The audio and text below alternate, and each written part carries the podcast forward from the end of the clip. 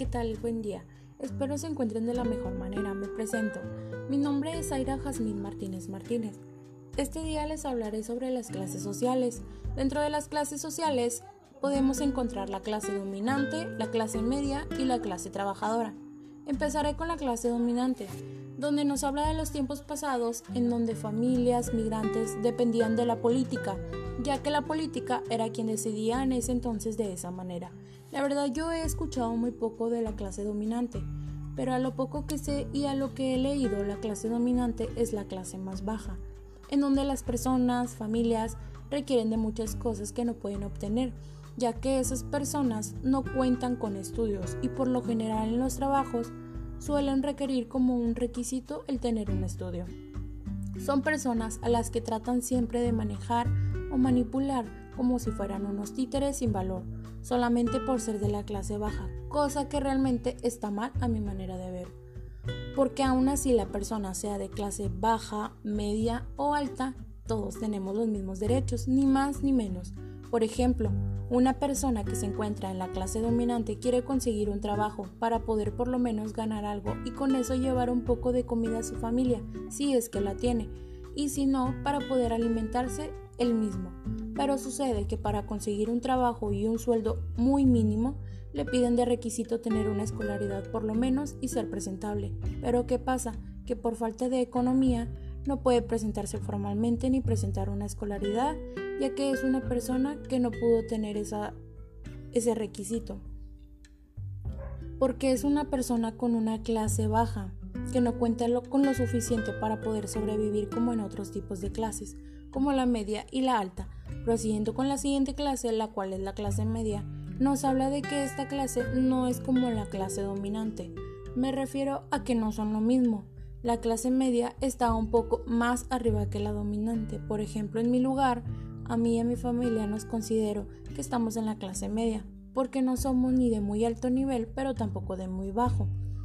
Alto no, porque no tenemos mucho dinero como en otra clase, no tenemos una mansión como en otra clase, no tenemos muebles muy costosos como en una clase alta.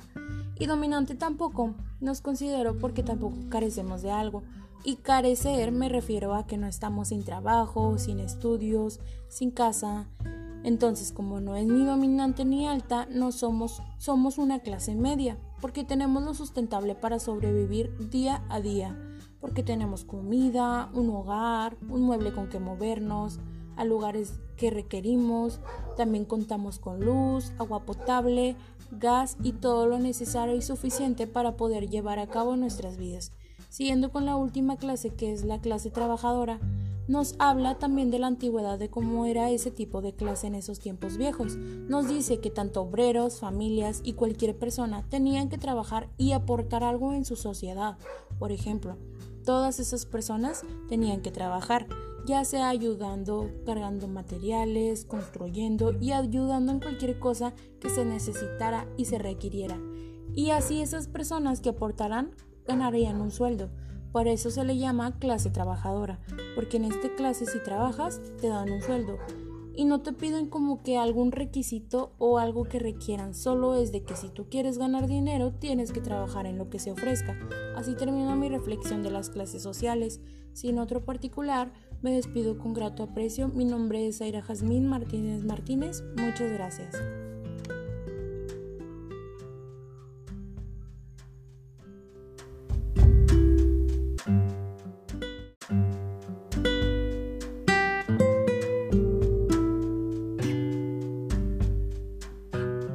Hola, ¿qué tal? Buen día. Espero se encuentren de la mejor manera. Me presento. Mi nombre es Aira Jazmín Martínez Martínez. Este día les hablaré sobre las clases sociales. Dentro de las clases sociales podemos encontrar la clase dominante, la clase media y la clase trabajadora. Empezaré con la clase dominante, donde nos habla de los tiempos pasados en donde familias migrantes dependían de la política, ya que la política era quien decidía en ese entonces de esa manera.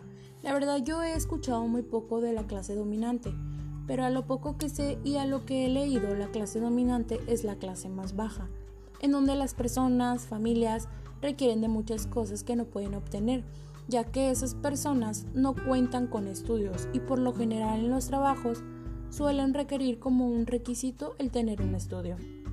Son personas a las que tratan siempre de manejar o manipular como si fueran unos títeres sin valor, solamente por ser de la clase baja, cosa que realmente está mal a mi manera de ver. Porque aún así la persona sea de clase baja, media o alta, todos tenemos los mismos derechos, ni más ni menos. Por ejemplo, una persona que se encuentra en la clase dominante quiere conseguir un trabajo para poder por lo menos ganar algo y con eso llevar un poco de comida a su familia, si es que la tiene, y si no, para poder alimentarse él mismo. Pero sucede que para conseguir un trabajo y un sueldo muy mínimo, le piden de requisito tener una escolaridad por lo menos y ser presentable. Pero ¿qué pasa? Que por falta de economía no puede presentarse formalmente ni presentar una escolaridad ya que es una persona que no pudo tener esa, ese requisito. Porque es una persona con una clase baja, que no cuenta con lo suficiente para poder sobrevivir como en otros tipos de clases, como la media y la alta.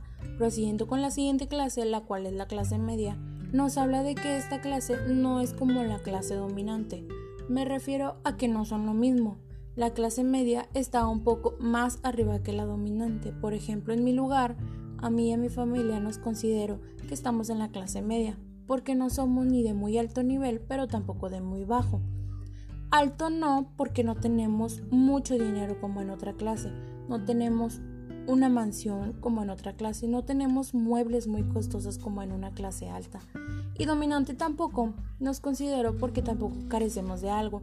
Y carecer me refiero a que no estamos sin trabajo, sin estudios, sin casa, entonces, como no es ni dominante ni alta, no somos, somos una clase media, porque tenemos lo sustentable para sobrevivir día a día, porque tenemos comida, un hogar, un mueble con que movernos, a lugares que requerimos, también contamos con luz, agua potable, gas y todo lo necesario y suficiente para poder llevar a cabo nuestras vidas. Siguiendo con la última clase, que es la clase trabajadora, nos habla también de la antigüedad de cómo era ese tipo de clase en esos tiempos viejos. Nos dice que tanto obreros, familias y cualquier persona tenían que trabajar y aportar algo en su sociedad. Por ejemplo, todas esas personas tenían que trabajar, ya sea ayudando, cargando materiales, construyendo y ayudando en cualquier cosa que se necesitara y se requiriera. Y así esas personas que aportarán ganarían un sueldo. Por eso se le llama clase trabajadora, porque en esta clase si trabajas te dan un sueldo y no te piden como que algún requisito o algo que requieran, solo es de que si tú quieres ganar dinero tienes que trabajar en lo que se ofrezca. Así termina mi reflexión de las clases sociales. Sin otro particular, me despido con grato aprecio. Mi nombre es Aira Jazmín Martínez Martínez. Muchas gracias.